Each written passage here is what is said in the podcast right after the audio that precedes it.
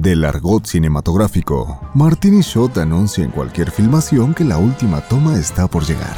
Todo viene de la costumbre del trago después del rodaje. ¿Es eso? ¿O es el podcast de cine? Okay, set, please. Martini shot. Here we go. Y estamos al aire, un día más, un podcast más. Bienvenidos a Martini Shot, el podcast de cine. Yo soy Beto Camargo y estoy aquí acompañado de Rafa Fábila y Fernando Camargo. Muy buenas noches, ¿cómo están? Bien, Rafita, ¿y tú? Muy bien, muy contento, un jueves más, el segundo. Muchas gracias, Beto, por la presentación. Yo soy Fernando Camargo y también les doy la bienvenida a ustedes, fieles oyentes de este segundo episodio. Oye, qué emoción, lo logramos, al menos una semana más. Al menos logramos otro más. Una semana más, un programa más, vamos por buen camino. ¿De qué, ¿De qué vamos a hablar el día de hoy? Pues mira, te voy a contar algo, güey. Yo soy fan de comprar películas. Hay veces que compro películas. ¿Tú no yo- eres fan? Soy fan, Ah, soy fan, así. Muy, muy. ¿Te muy- gusta a ti tener el pedo físico? Sí, o sea, yo sí soy muy. A mí también me gusta tener el pedo físico, güey. La pandemia ya es puro digital, carnal. y- Exacto, exacto. Y ya no es lo mismo. Sí, no, me, me encanta comprar películas. Intento comprar películas que me gustan. Y justo el otro día estaba en Walmart y vi una copia de La Espada en la Piedra, güey. Esta película clásica de Disney. En VHS. No, yo la compré en DVD, la verdad. Este, pero como que justo me puse a pensar de todas esas películas que he visto durante mi infancia, que he visto a lo largo de toda mi vida, que me han llevado a estar en donde estoy aquí. Y creo que por eso el día de hoy creo que es muy oportuno hablar de las películas que marcaron nuestra infancia. Claro, es sumamente importante. Es parte de nuestra identidad y de educación viene de ahí. Sí, larga lista. O sea, yo creo que todos tenemos una película que nos dejó algo o por la que creemos algo. De hecho, yo estudié cine por una película. Ok, pero ojo, no, no precisamente te tiene que haber dejado algo positivo como para que haya marcado tu infancia. No, no, no, no También hay traumas. Hay, Hay, traumas. de pelis. No, sí. Y se vale hablar en este Pero te programa de dejó eso. algo. Por supuesto. Sí, claro. Cre- Creo que ese es como el tema predilecto de hoy y en lo que nos vamos a estar enfocando. Me parece increíble. Yo tuve, fíjate, eh, justo cuando estábamos investigando esto, yo tuve un este. Me puse a pensar, yo veo películas clasificación B desde que tengo más o menos 8 Desde años. bebé. Desde bebé. Porque mi mamá no podía estarse. No, mi mamá es, es, ya lo he dicho, es muy adicta a ver televisión y a ver películas y así. Entonces, este, ella de- decía como, no, no, tú vas a aprender a leer y vas a ver películas con subtítulos. Porque a mí eso de verlas en español, no. O sea, tu mamá no te quería educar No, no mucho. de ninguna manera. No es cierto, mamá. No, y entonces, este, pues me, me, yo crecí viendo películas, pues no tan acordes a mi edad. Evidentemente me sé todas las canciones de todas las películas de Disney y me encantan. Al día de hoy sigo siendo yo el que va a ver las películas ¿Por de qué, por qué caricatura. te las sabrías todas las canciones? Porque me compraban los cassettes, así de viejo soy. Me compraban los cassettes y los poníamos cuando íbamos en el coche. Mi mamá odiaba, así, odiaba todas las canciones de Disney, güey. Pues se las sabe todas también. Oigan, justo el programa pasado hablábamos de la experiencia de ir al cine, nada más para que escuchen el podcast pasado, nuestro primero, episodio 1, y justo también parte de la experiencia de ir al cine era el merch después que tú tenías que fletar, que era como aprenderte las canciones. En este caso, los cassettes. Por ejemplo. Que lo que decíamos ahorita, ¿no? Cuando nosotros éramos niños, Rafa y yo, que somos ligeramente más grandes que Beto, Una década. una década, no había tanta cosa. Cuando él era más chico, ya los muñecos eran una cosa común y, el, y la, Claro, la fue- mercancía fue algo que de fue la creciendo. película. Sí, o sea, la verdad es que yo comparto mucho esa, por así decirlo, rutina parental que tuvo tu mamá. O sea, yo desde que tengo memoria, mi papá era el que me ponía películas. O sea, y de repente me ponía películas, creo que de las que más me emocionaba ver y veía una y otra vez, porque él me las ponía la primera vez, pero ya si yo la quería ver 50 mil veces en VHS, era Terminator 2. O sea, yo de 5 años No, viendo ¿cómo Terminator. crees? La Me- 2 La aparte. 2. Y no sabía que había una 1, yo- pero la 2 me fascinaba, güey. O sea, era de las cosas que más me encantaba ver. Eh, Oye, recuérdame qué pasa en la 2, porque yo, yo me acuerdo de una de, de Terminator, pero no sé si es la 2. la 2 es en la que es que John sí. Connor de adolescente y de repente llega pues el Terminator con nuestro encantador Arnold Schwarzenegger Que Schwarzenegger era el villano en la 1 y en la En 2 la ya dos es el bueno. Es el bueno. Ah, Que justo todos vimos la dos, ¿no? Lo están protegiendo del policía este como metálico Que es líquido. de, de Mercurio. Bueno, yo siempre pensé que era de Mercurio, ¿no? Ajá. Güey, ¿a poco es la dos? Esa es la Ah, dos. ah. La que, la que conozco como Terminator es la 2, güey. Exacto. Quiero ver la precuela. de La precuela es muy buena. La 1 y la 2 son muy buenas. Son las mejores. Pero sí, yo crecí viendo todo ese cine de acción de Terminator, Indiana Jones. Obviamente las primeras tres de Star Wars para mí fueron, por las primeras tres obviamente hablando de la 4, 5 y 6. Sí, las en orden de estreno. De estreno, ¿no? así es. Oye, ¿cómo, a ver, pero ¿cómo crees que te marcó la de Terminator? O sea, ¿hay algo, ¿hay algo que te defina hoy en día a partir de esa película que una acción que hagas que a lo mejor te recuerde a esa película? Como que yo sí, intento... digo hasta cuando- la pista. cuando me despido.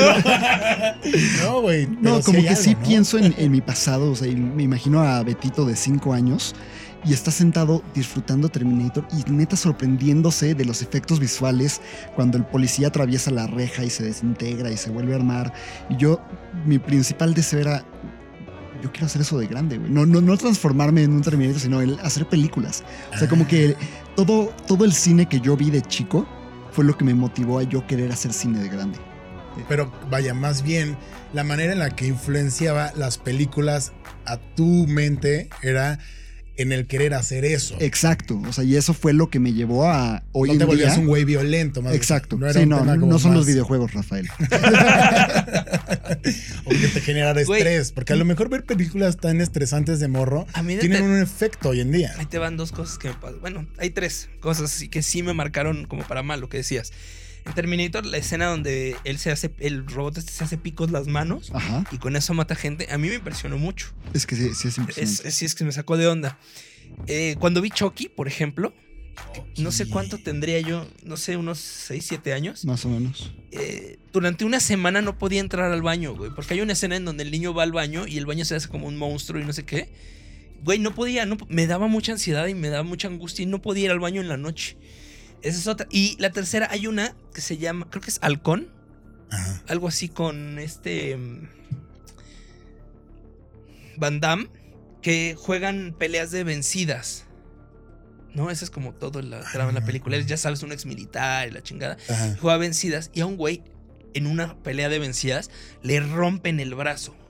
Y Ay. entonces a mí me da mucho, incluso hoy en día, que me agarren las muñecas, me da mucha ansiedad porque por eso me acuerdo de ese O pedo. sea, pero te remite a esa me película. remite a esa película cabrón. Águila La Negra. Águila Negra. Águila Negra se llamaba la Que película. le rompen el, el, el- No.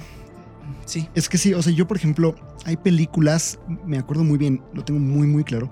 La primera vez que yo lloré viendo una película, que para mí fue un fue algo muy raro porque terminé de ver Cadena de Favores.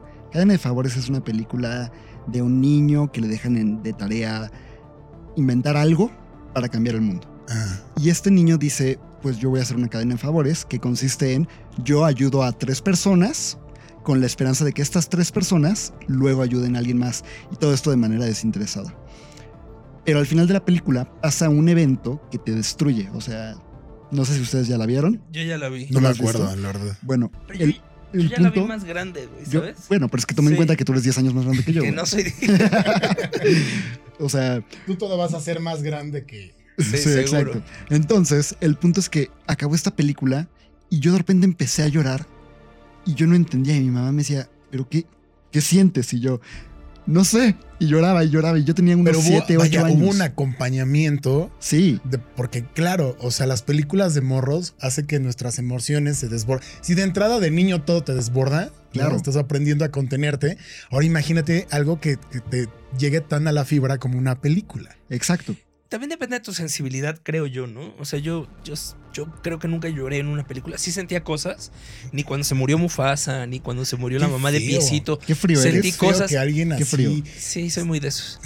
Pero el niño, mi hijo, este, güey, llora a la menor provocación. O sea, siente muy cabrón las películas, güey. Claro. Él de veras se, se mete en el personaje, se pone en los pies de, de nuestro personaje y llora, güey. El niño llora cada vez que va al cine a ver una película con mensaje de esto, como cadena de favor, también, ¿no? también ahora se permite más. Antes llorabas y era como el, ay, ¿por qué lloras? Te llora.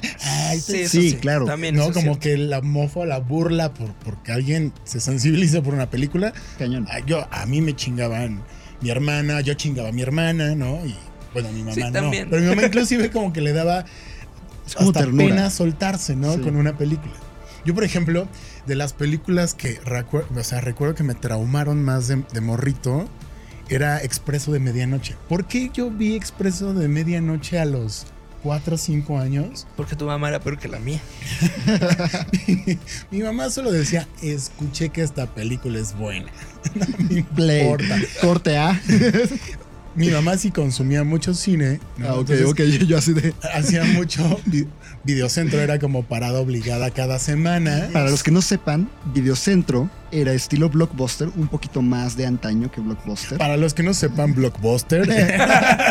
Si vieron Capitana Marvel, ahí sale un blockbuster. Pero Güey, sí, era un videocentro mi para mamá- rentar películas. mi mamá donde rentaba en rentaba. Videovisa, güey. Que era como el, el hermano más chiquito de. Era Vi- Videovisa, luego Videocentro y luego Macro Videocentro. Ah, claro, había un macro. Órale. Bueno, sí. el punto es que mi mamá agarraba así y agarró Expreso de Medianoche.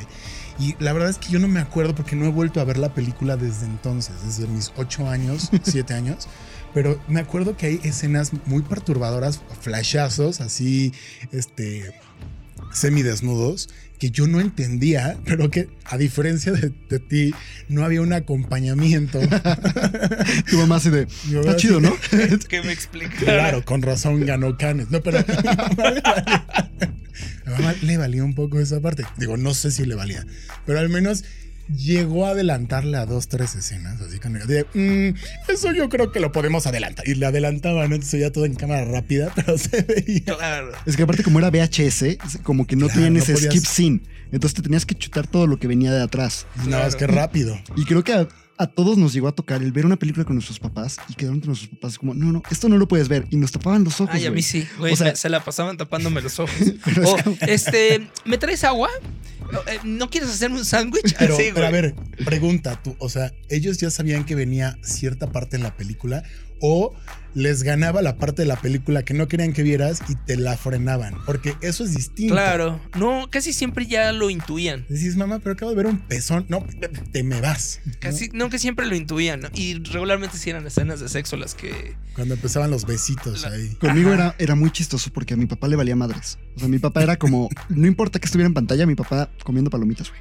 Y mi mamá sí era él, no, Beto, tápate los ojos, por favor, tápate los ojos. Y yo así de sigo escuchando en el fondo el, ah, y yo así de, ok, están peleando. Ahorita que, ahorita que están peleando. Ahorita que decías, a mí sí me acompañaba. O sea, lo que decías del acompañamiento, a mí sí me explicaban cosas, güey, ¿sabes? Yo, yo preguntaba siempre como, ¿y por qué hizo esto? ¿Y por qué decía esto? Y obviamente me lo explicaban como a un niño. Porque es el malo, porque tal y cual, ¿no?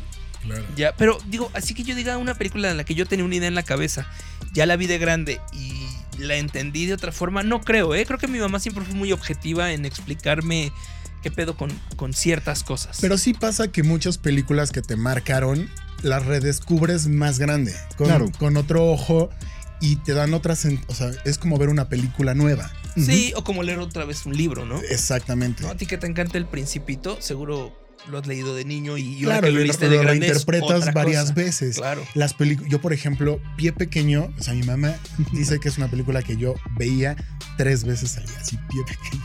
Y la neta es que sí me acuerdo de muchas cosas que después la llegué a ver y, y no, en- y las entendí muy distinto, ¿no? Como, como el duelo, como la muerte y como lo fuerte que era. Fuerte, güey. Lo dices y se me enchina la piel. Pero, o sea, esa pero escena es, es... claro, no es, es Bambi por, por dos. No, man, Es papi, Se pesadísimo. queda muy... es muy pesada. muy pesado. Y también estábamos acostumbrados a que antes se podía ver muchísimo más sin, sin un medio crítico que dijera esto ya no es saludable para los niños. O sea, no había controles parentales tan El fuertes filtro como era ahora. distinto, güey. El filtro era muy distinto. ¿No? Nos tocaron ver cosas como más. Que, que tampoco está mal, creo yo. O sea, depende de cómo abordes esas cosas. A mí me parece que en pie pequeño está muy bien abordada la muerte de la madre. No deja de ser desgarradora, Sí, sí, sí. ¿no? Pero es que justo esto que decías, como que hay películas que nos traumaron, pero también hay películas que marcaron nuestra infancia y las veíamos diario y las veíamos una y otra y otra y otra vez. O sea, yo en mi caso puedo pensar en dos muy particularmente. La primera es Hércules y Toy Story. Esas dos son las películas que me marcaron de una manera abismal. De tu generación, sí es como Sí. de este nuevo Disney. Sí, Sí. completamente. ¿no? Pero, por ejemplo, yo desde chiquito me encantaba disfrazarme. Entonces yo agarraba y, güey, me sacaban ampollas, pero traía mis pinches botas de, de Woody. O sea, me compré unas botas vaqueras y me iba a la escuela preescolar con mis botitas. O sea, mi mamá era como, Beto, ¿no te duelen los pies? Y yo, no, así estoy bien. O sea, Sí te imagino sufriendo. Claro. sí, sí, sí, no. ¿no? O sea, ya era una cosa de que yo me quería ver como Woody porque Woody era mi personaje favorito y yo tenía mi Woody de muñequito que le escribí Beto en el pie. O sea, era para mí una fantasía. Toda la experiencia Sí, sí, sí. post película.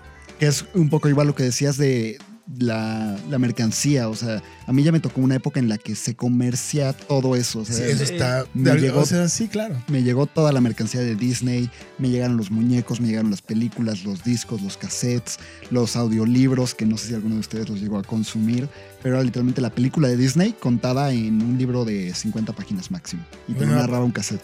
Aparte tú te disfrazabas y te nos estabas diciendo que te ibas, o sea, de viaje disfrazado. Sí, hu- hubo una vez, eh, esto fue en el...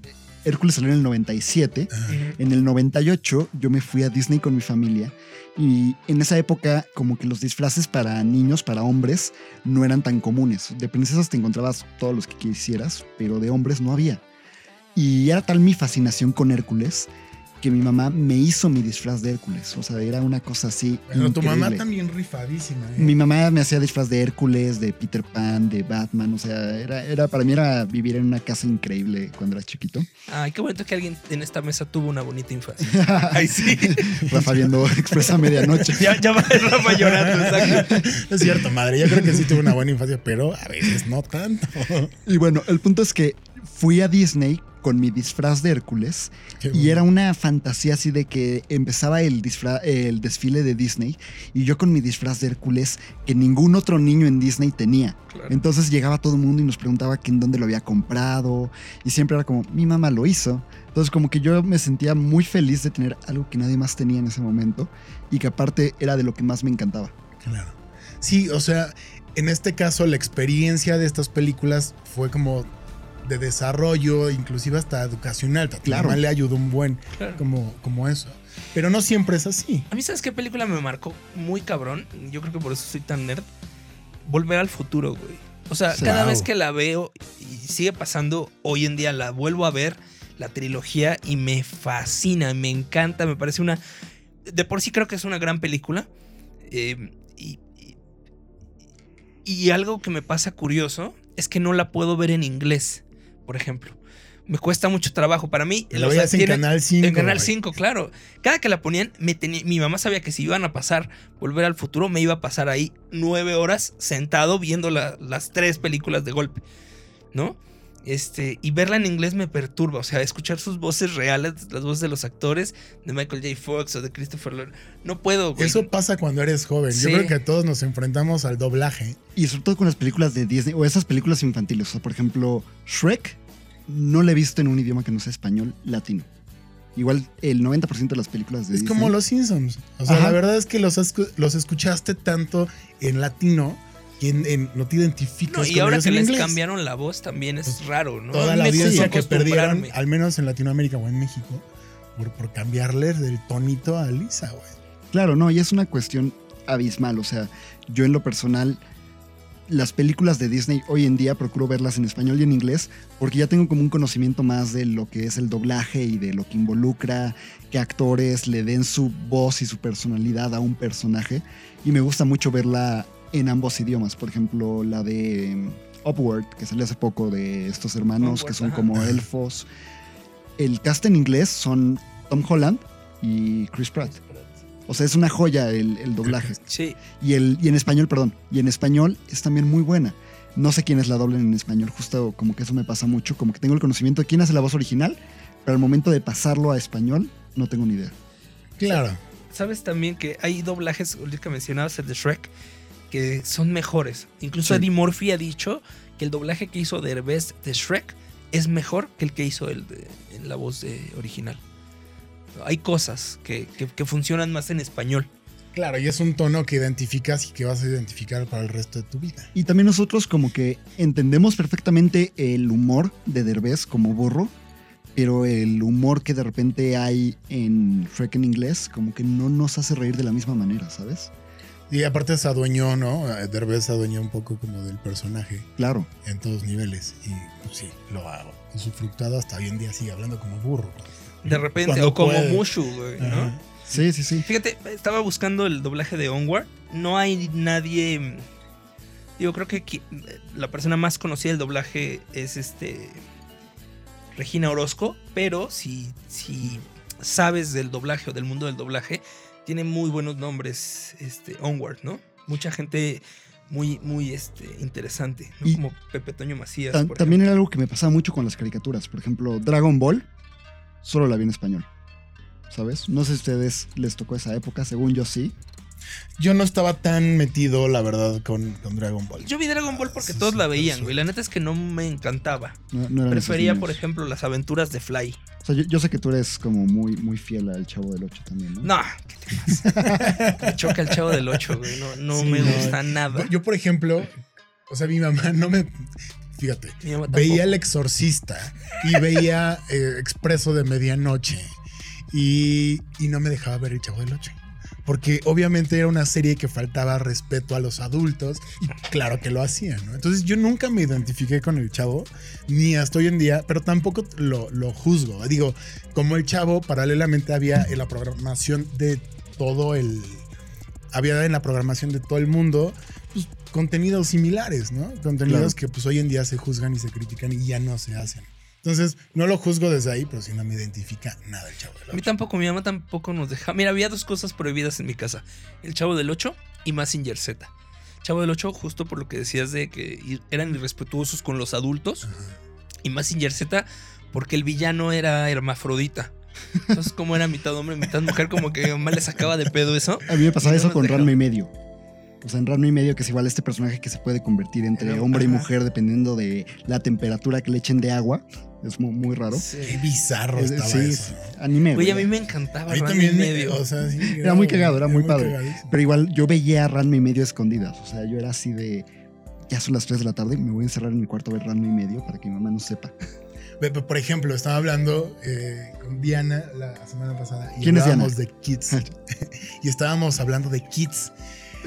¿Te acuerdas de. Kids? Aparte, chequen, yo, si no, o sea, si no conocen Kids, neta, búsquenlo. Porque aparte de ser una película, se volvió una película académica.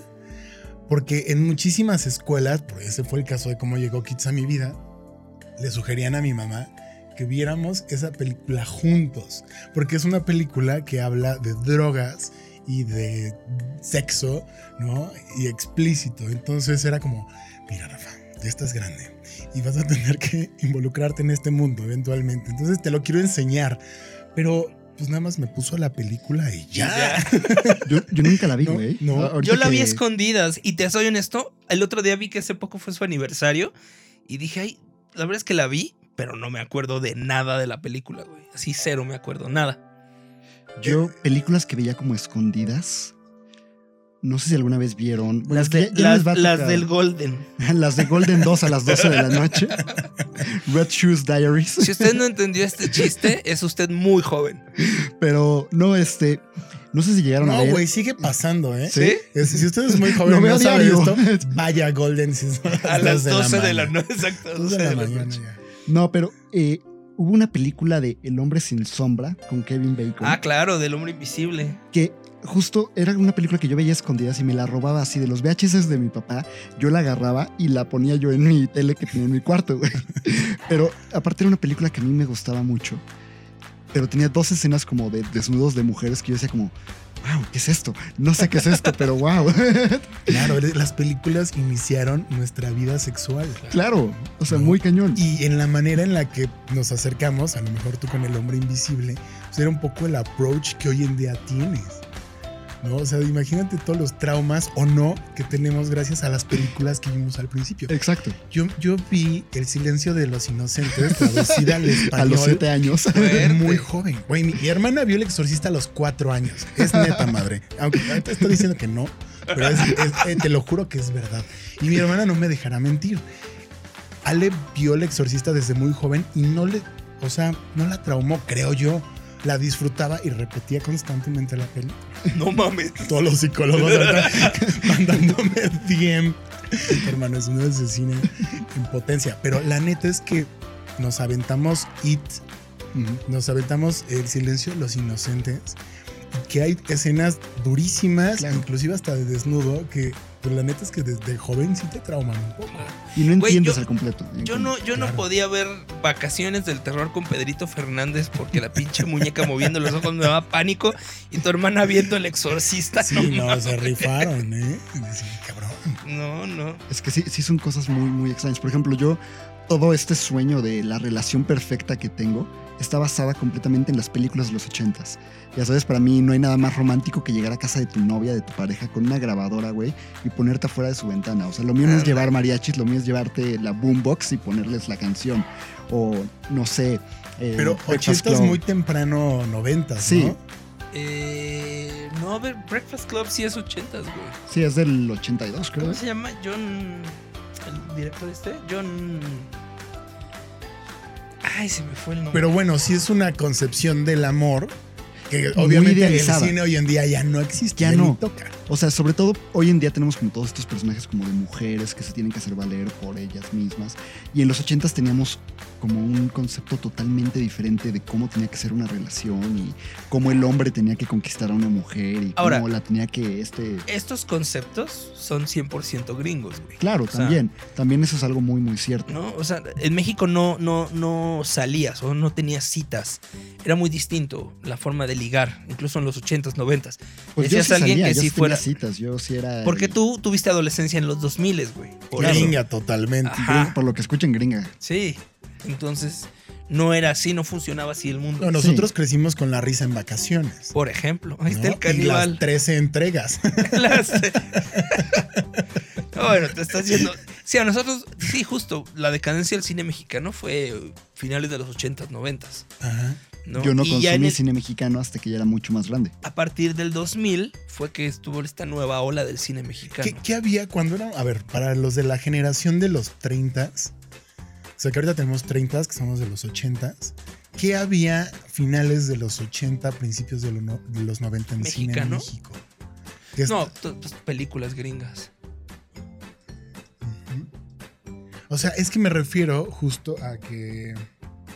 Por ejemplo, a mí tú me dices de las películas como viejitas de, de cine mexicano y yo te digo pues un poco más como Sexo, Pudor y Lágrimas. ¿sabes? Que es del 99. Pues ese, ese es el ajá, nuevo cine mexicano. finales Sexo, pudor y lágrimas. 90. Justo Sexo, Pudor y Lágrimas es la película que abre la, la conversación o hace que, que volteemos a ver otra vez el cine mexicano. Claro. Y es algo que yo, yo no estuve expuesto. o sea, para mí, justo esta nueva ola de cine mexicano fue lo que a mí me metió al cine mexicano completamente. Entonces, como que sí fueron momentos que ustedes ahorita hablan de cosas que, que yo nunca, nunca exploré. Que sabíamos que esto iba a pasar justo como al momento de hablar de las Iba a haber un brinco de ahí, claro. Sí, sí, sí, son, Uy, mira. son unos cuantos años. Veneno para las hadas de Carlos Enrique Taboada, ¿la has visto? Película No. de terror. 1984. Pero, por ejemplo, estoy viendo que en el 94, el, el muy famoso cortometraje de este Carlos Carrera, El Héroe, Mm. fue cuando lo- este animado lo lanza. Yo lo vi como cuatro años después. Pero vaya, no se producía mucho en México. Y la neta es que nos llegaba una influencia, al, al menos en los 90, de Disney totalmente. Sí. Yo La Sirenita, por ejemplo, es una película que hoy en día me perturba muchísimo. La vi tanto de niño, mi hermana la vio tanto y nos llevamos tres años. Entonces como que me refrité lo que veía mi hermana de La Sirenita. Claro, pero tú ya habías nacido, la sirenita es del 89, tú tenías Yo dos nací- años. Pero yo, exacto, yo la vi muy joven. Entonces esta escena donde le arranca, aparte La Sirenita es como de las películas más simbólicas, por así decirlo, de Disney, ¿no? Claro. Con, con subtextos bien marcados. Entonces, este pedo cuando le arrancan la voz a Ariel, a mí, yo a mí me traumaba. O sea, yo lo veía y me traumaba y no sabía qué sentía y no sabía también cómo digerirlo. A mí, a mí, ¿sabes qué película? Ahorita que dices de películas animadas de Disney, me hizo como darme cuenta que crecí. Tarzán. Cuando al final, cuando al final de Tarzán, Cuando ya te gustaba Phil Collins. el, eh, exacto, ya me gustó Phil Collins. Cuando cuando al me di final de- cuenta que era un adulto. de Tarzán, eh, el malo que ahorita se me- Clayton, que es Clayton. el malo, se muere, el güey muere colgado. Y la escena es muy gráfica, güey. Ves la sombra y los pies de este güey colgado. Se ahorcó entre las lianas. Y en ese momento yo lo entendí perfectamente bien. Y en ese momento dije, güey, ya estoy viendo las películas de caricaturas de otra manera. Ya, ya, Ya soy no un soy tan niño, sí. También hay un brinco. No sé si les pasó, pero cuando ya podías ver otro tipo de películas y ya te lo permitían más, y ya que entrabas a la discusión de la peli, ya, ya está, ya soy grande, mamá. Claro. Y tu mamá decía, bueno, sí, a ver, ya. Pero aún así, yo me acuerdo que yo vi eh, From Dusk Till Down Ah. de, de Robert Rodríguez, que mi mamá agarró de Blockbuster porque le dijeron que era muy buena. Y cuando van entrando al, al bar, ¿no? Donde están chingos de morras en topless, ¿no? Bailando. Yo me acuerdo que mi mamá así de, ya tienes 11 años, pero le voy a adelantar, ¿no? Entonces vi todo rápido, todo en cámara rápida, güey. Entonces ya eras grandecito, ¿no? Ya podías como ver otro tipo de películas, pero con sus reservas. Es que yo tenía esa como doble moral de mis papás. O sea, a mi papá le valía madres lo que yo viera y mi mamá sí me intentaba con- controlar. Entonces, por ejemplo, me acuerdo muy bien una vez que fui a Blockbuster y renté dos películas. Una de ellas era Sin City, igual de Robert Rodríguez, y otra era Super Bad, esta película de Jonah Hill donde quiere perder la virginidad y todo este pedo. Y me acuerdo que de repente le dije a mi mamá, oye, tengo que ir a devolver las películas que renté. Me- se me queda viendo de, ¿qué rentaste? Y le di las cajas de las películas y mi mamá, así leyendo las descripciones de, una prostituta busca venganza. de y mi mamá, Alberto, ¿qué rentaste? Y yo, son dos películas que me recomendaron. Y ya las viste Y yo, sí, obvio, ya las voy a devolver. Y mamá así de, no, no, a la próxima vez que vayas a Blockbuster tengo que ir contigo. Y así de, Es que siento que tú eres como el Dougie Hauser de los cineastas, Eh, un poco. ¿no? Sí. Desde chiquito ya sabía qué ver. No, pero tiene que ver con que pues, es el más chico de, de tres hermanos. ¿no? Claro, o sea, y justo igual de las influencias que tuve de cine era mi hermano. Mi hermano era así de, güey, ¿ya viste Requiem por un sueño? Y yo de 12 años así de, no, ¿qué es eso? Y mi, hermano así de, vela. Y yo, ok. O Transporting, o sea, como que todo eso lo consumí yo siendo adolescente joven. De, Claro, Sí, cuando sí. estás Sí, bien abierto a un chingo de ideas. claro, Yo, no, no, como a mi hermano no le gusta el cine, güey, como que no, como que le valía madres que veía yo, que hacía yo. Más bien mi mamá fue la que me, me- me mostró más cine. Y a mi mamá le gusta mucho el cine de acción, por ejemplo. Entonces, avión presidencial. Es- ¿Sabes cuál? ¿Te acuerdas cuando a Hollywood le dio por hacer películas temáticas? Entonces, una época que hacía solo películas del presidente. O solo películas de desastres naturales, de volcanes, luego de tornados, luego de. Pues, de aparte habían dos de cada una, era como pico de Dante. Sí, y al mismo tiempo estaba eh, Volcano. Volcano. O Impacto Profundo, Armageddon. Claro, pero aparte el promo era, esta semana los volcanes dominarán la Tierra. Y así te ponían los trailers de todos los volcanes que iban a ver en ese fin de semana Sí. en el Canal 5, güey. Era una no, bueno, joya. el Canal 5, pero en el cine, güey, ¿no? Las estrenaban así como dos o tres semanas de diferencia y entonces yo me las eché todas. Me, también la ciencia ficción como que no le encantaba, ¿no? Entonces de pronto me perdí cosas interesantes de acción. O sea, yo veía películas de acción. Este, ¿cómo se llama este güey? ¿Cómo se llama Han Solo? Eh, Harrison Ford. Harrison Ford que hizo El Fugitivo. Sí, En lo explotaron esas- durísimo en esa época. Tuvo esa época como entre los 80s y los 90s que era pura película de acción y le encantaba ser el presidente. güey. Bruce Willis. Todas las de este. De. Stallone. Will Smith Eh, después. Will Smith es un Schwarzenegger. poco más para acá. Schwarzenegger. Schwarzenegger. Banda. Güey, ¿sabes a quién amaba mi mamá? Uta, no me acordaba. Steven Seagal, güey. Claro, güey. Era una joya con su colita de caballo todo el No tiempo. mames, con su pinche técnica ninja tan cabrón. Aparte era un güey grande y robusto. Sí. Y, se- y era ágil, güey. Mi mamá lo amaba, güey. Yo me vi todas las de Van Damme y todas las de Steven Seagal. Todas, así todas. Es que eran una maravilla, o sea, como que todo ese cine era un cine muy violento y siempre era la misma historia de es que mataron a mi hermano en un torneo Se de Kung permitía Fu. todo, claro. ¿no? Se permitía todo. Y creo yo también que se producía en masa. Era como muy masivo. Es como Una los videohomes, güey. Los videohomes en México son básicamente las mismas películas. Mario Almada es el Steven Seagal nuestro. Claro, o sea, y también como un poco regresando a esto de la infancia, como que los productores o los escritores de todas estas películas como que entendieron muy bien ese pedo. Y años después tuvimos eh, The Expendables, esta película donde se reúnen como todos estos héroes de acción, donde vemos a eh, Sylvester Stallone, Arnold Schwarzenegger, Chuck Norris, Jean-Claude Van Damme. Y siento que todo eso es haciendo alusión justo las películas que marcaron la infancia de una generación, ¿saben? Era como ver a OV7, Cabá y Sentidos Opuestos juntos en la última gira. Sí, o sea, como que Y te supieron- emocionaba. Y era Pero- cabrón. ¿No te parece, por ejemplo, que The Expendables es, bueno, sí hay un, hay un tema ahorita de que están explotando la nostalgia de nosotros, los comillas treintañeros, que somos el, tenemos la capacidad adquisitiva para comprar estas cosas, ¿no? Por eso sacaron el Nintendo nuevo y sacaron el y sacan estas películas de caricaturas viejas y sacan estas películas de juguetes con los que jugábamos y de series viejas y de y de todo esto, ¿no? O, o incluso siento que hoy en día igual la industria de Hollywood, principalmente, está haciendo esta ola de remakes y de reboots de películas que marcaron la infancia de una generación. O sea, ya tenemos una nueva versión de Chucky, donde ya Chucky está más basado en los temores actuales de tecnología que en un asesino que se pasa su conciencia a un muñeco. Al final están igual comercializa- comercializando con lo que está de moda ahorita, ¿no? Que es como la nostalgia y lo retro. Sí, sí, De- creo que sí. Un poco por eso este programa de las películas que marcaron mi infancia, ¿no? Sí, como que siempre vamos a encontrar de manera muy individual, de manera muy personal, diferentes proyectos que nos lograron marcar con un trauma, con un recuerdo feliz. Oye, pero a ver, es que tú dijiste algo bien chingón. ¿Qué película te hizo hacer cine? Yo, a ver, estoy tratando de hacer un poco de memoria sobre la película que me llevó de verdad a querer eh, agarrar una cámara. Yo sí tengo una, no fue en la infancia, fue más en la adolescencia. Yo como todo niño quise ser bombero, astronauta, policía, ¿no? Pero ya en la adolescencia, un día estaba viendo La Primera Noche, película mexicana. El personaje de Osvaldo Benavides quiere ser cineasta y ve la vida como una película. Y en ese momento yo dije, güey, yo veo así la vida. Para mí la vida es eso. Yo escuchaba una canción y me imaginaba cómo caminaría el personaje. Yo veía eh, películas y, y pensaba cómo la hicieron, no sé qué. Pero yo sí me di cuenta más en la adolescencia. Yo la verdad es que no me acuerdo sobre una película tal cual que me haya llevado a querer retratarlo. Más bien, sí siento que fue un poco el documental, lo que más como el reportaje.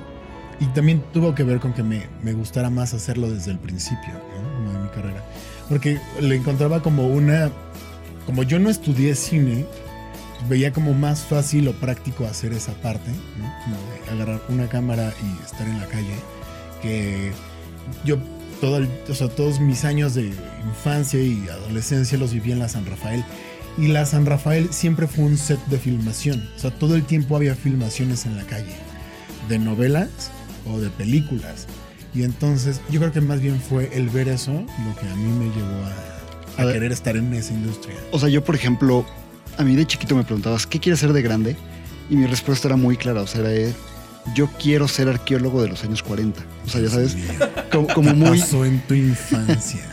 Todo, todo esto como recordando muy Indiana Jones. O sea, yo veía Indiana Jones y decía, verga, güey, yo quiero hacer eso de grande. O sea, tú- yo siento, no, no quiero juzgarte, güey. Claro. Porque la verdad es el segundo programa y no te quiero juzgar. Todavía. Pero, todavía. Pero a ti te llevó mucho a la fantasía. O sea, Completamente. consumir cine te llevó a la fantasía a tal grado que la adoptaste o quisiste adoptarla. Claro, sí, o sea, yo consumí muchísimos productos, por así decirlo, de fantasía. Indiana Jones, todas estas comedias románticas de los ochentas. Y yo decía, verga, es que yo quiero que así sea mi vida. Y la forma en la que más puedo asemejar eso hoy en día a mi realidad, fuera de yo haber querido ser un actor y querer interpretar diferentes papeles o cosas así, fue yo quiero crear mundos de fantasía para otras personas. Yo quiero crear algo que la gente diga, quiero que esa sea mi realidad. ¿Sabes? Sí, no, está increíble, ¿no? Como el approach del cine desde ahí está. Y te hace, ten- o sea, te hace clavarte más en otros géneros. O sea, sí, ¿Sabes qué creo yo? A mí la animación siempre me ha encantado. Más bien yo... Y es lo Sí. primero que consumimos en la vida. Sí, y creo que a mí es algo que no he hecho y creo que es algo que me gustaría mucho hacer. Animación, de alguna manera. Alguna vez, en algún punto de la vida pensé en ser este actor de doblaje, porque justo por lo que dice Beto, a mí me hubiera encantado ser Indiana Jones o ser eh, eh, Luke Skywalker o ser... Pero para hacerlo se- era un proceso, ¿no? Y yo dije, a lo mejor doblando la voz podría yo ser ese personaje. ¿Qué películas actuales alimentan a tu niño interno? ¿Qué, qué, qué ves hoy que dices, esto está alimentando al Rafita ilusionado de hace 20 años. ¿Sabes qué? Me pasa justo. Hay un estudio que se llama Laika Studio que hizo para Norman, Coraline, eh, los Box Trolls. Cubo. eh, Cubo, uff, qué gran película. Es Cubo. una joya. eh, ¿Cómo se llama la del Jet? Bueno, no, la Missing Link. Ajá. Esas películas, justo ese tipo de animación, justo esas historias, esas historias alimentan mi, yo, mi niño.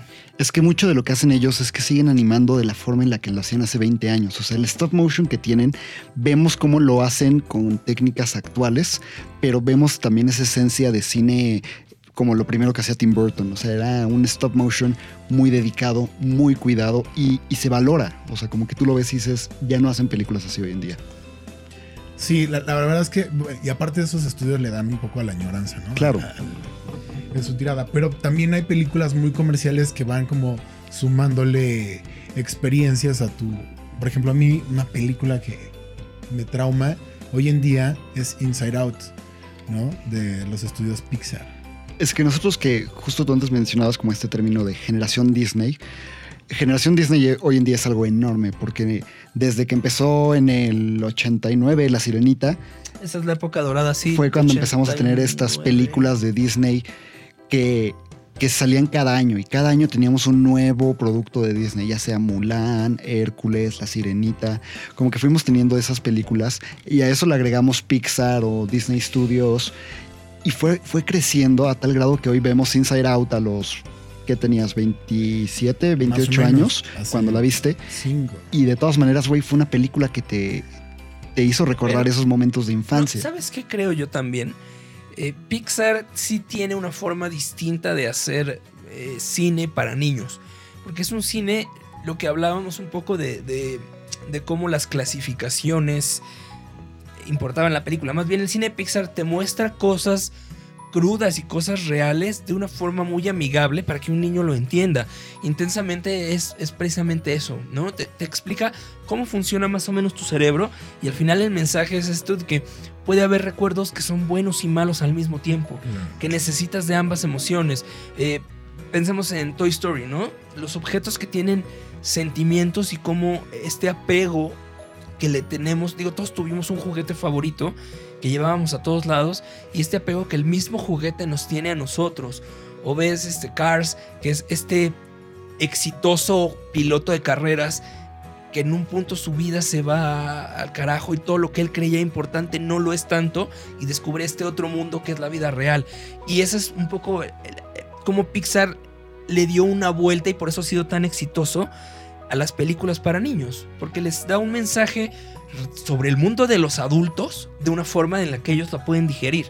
Y por eso tú como adulto o como ya más grande te identificas en ese, en ese mundo, ¿no? Completamente. Que es lo, lo más chingo, ¿no? Como ver que, que sigues alimentándote de cosas que se alimentan tus hijos o tus sobrinos.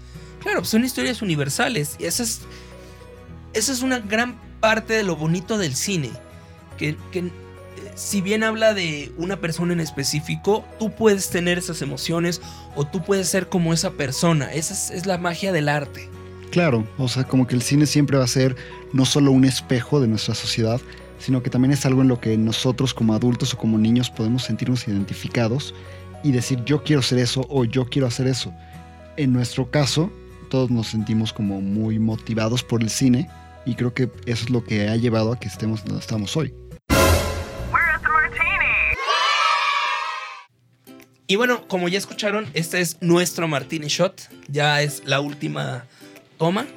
Y nada, señor, señor Camargo, ¿qué le queda? ¿Qué, ¿Qué le queda de la nostalgia y de la infancia y de esas películas que aún hoy sigue viendo con tantas ganas? Pues mira, son, son dos puntos los que quiero tocar principalmente. La primera es cómo estos remakes o estos reboots de historias que nos marcaron, hoy hasta cierto punto siento que arruinan mis experiencias de que yo tuve, ya sabes. Y de repente hay películas que digo, yo ya no quiero ver ese remake o ya no quiero volver a ver esa historia porque la historia que habían hecho era perfecta. O de repente, como cerraron Toy Story 3, que fue hermoso, y ahorita me sacan un Toy Story 4 que me vuelve a contar una historia nueva, pero con personajes que para mí ya habían cerrado su ciclo, como que me rompe esa imagen que yo tenía de mi infancia y hasta cierto punto dudé en verla. Entonces está como eso por un lado.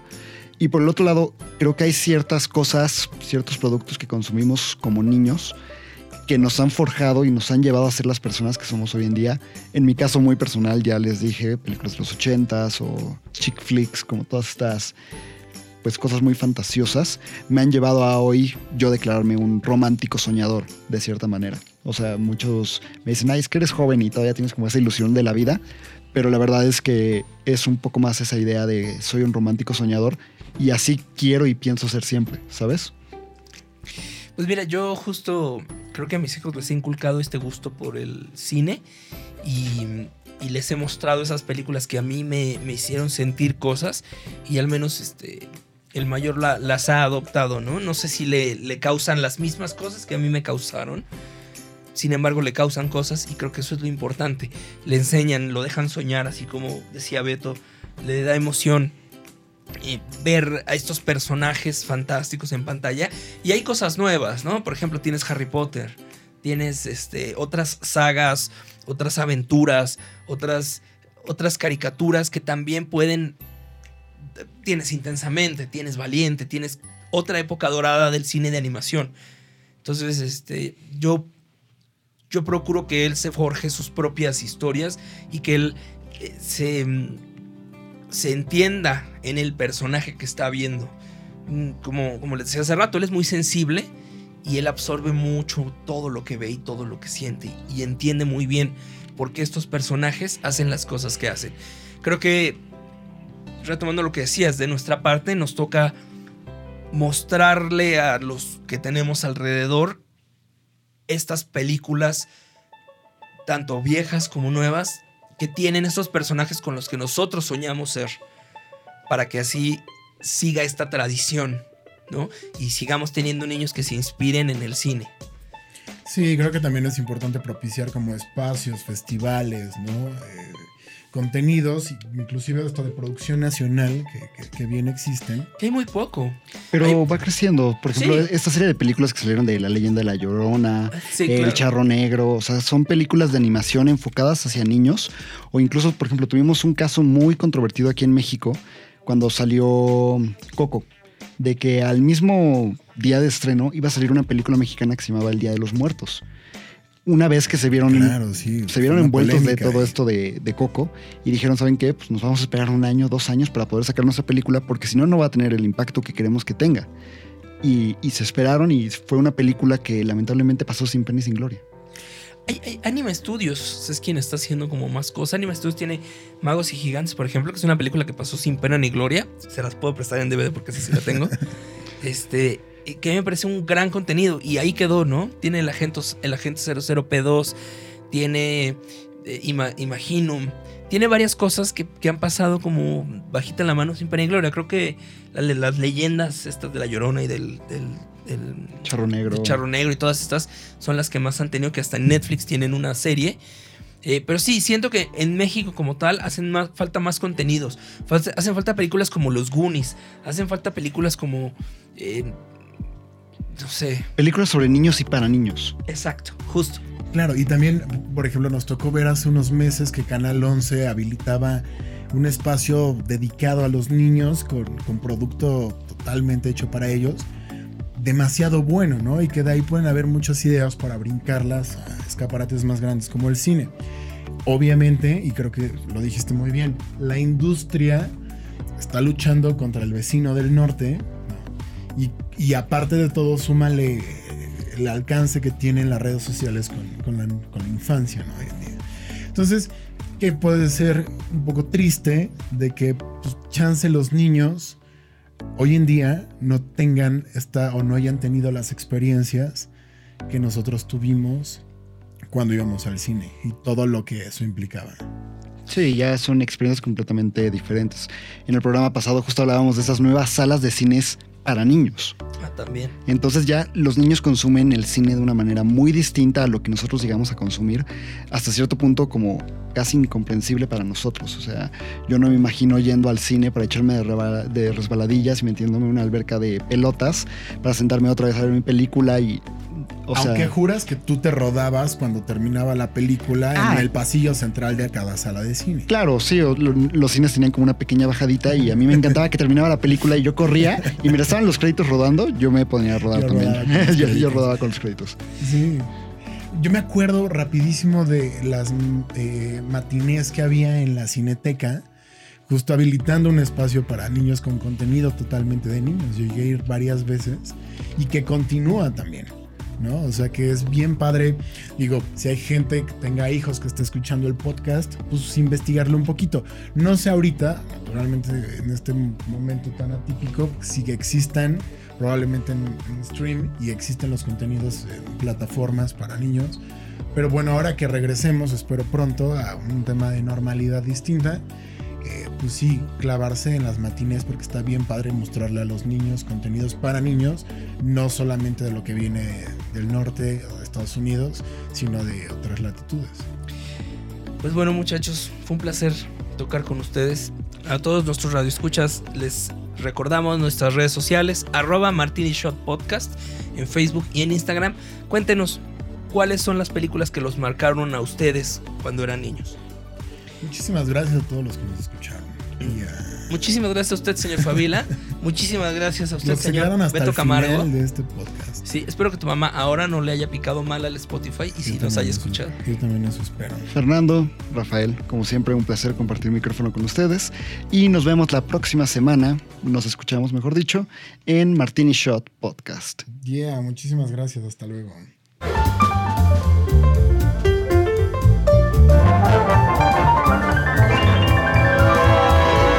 That's a wrap.